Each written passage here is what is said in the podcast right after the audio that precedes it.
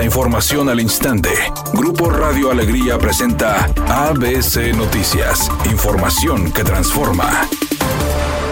¿Qué tal? Muy buenas tardes, esta es la información. La bancada de Movimiento Ciudadano desde el Congreso local reprobó la toma de la Defensoría Pública por parte del Poder Judicial el pasado viernes 14 de abril. Según el coordinador de dicho grupo parlamentario, Eduardo Gaona, la intromisión a una instancia que depende del Poder Ejecutivo tiene de trasfondo fines políticos, estos orquestados por figuras del PRIAN. El Congreso del Estado aprobó que el Instituto de la Defensoría Pública pasaría a ser parte del Poder Judicial, pero tal reforma no fue publicada en el periódico oficial, lo que le hace aún no procedente.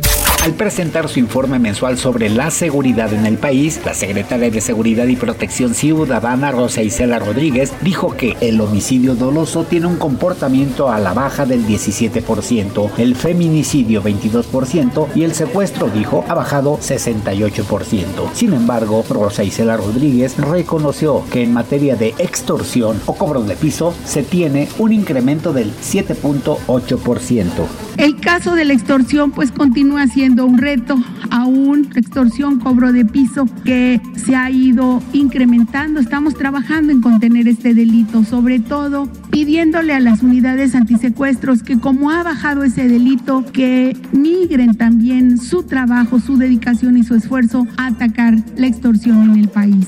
Editorial ABC con Eduardo Garza. La zona metropolitana está invadida de baches y no hay ningún programa integral para solucionarlo. Todos tapan los pozos superficialmente y la mala calidad del asfalto ahí continúa, causando daños a los vehículos sin que ningún municipio pague los daños a las llantas. Y no hay ni a qué partido irle, hay alcaldes del PRI, del PAN, de MC, independientes. Hay muchos proyectos de movilidad de primer mundo, pero con las calles destrozadas.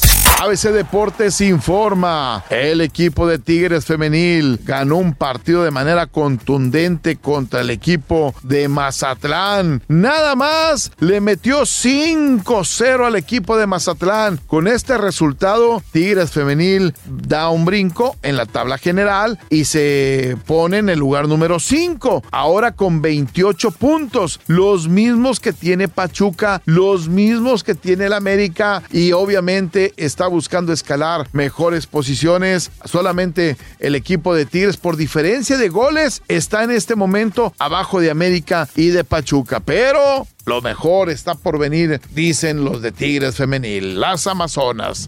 Pues todo parece indicar que no es real que se hayan reencontrado amorosamente Camila Cabello y Shawn Méndez. Sí, efectivamente, tuvieron un fin de semana en el que se mostraron muy cariñosos y la pasaron de lo mejor estando juntos durante un conocido festival en Estados Unidos. Sin embargo, allegados a la pareja dicen que se trató solo de una salida ocasional, que siguen siendo muy buenos amigos, pero que de reanudar su noviazgo mm, mm, no hay nada.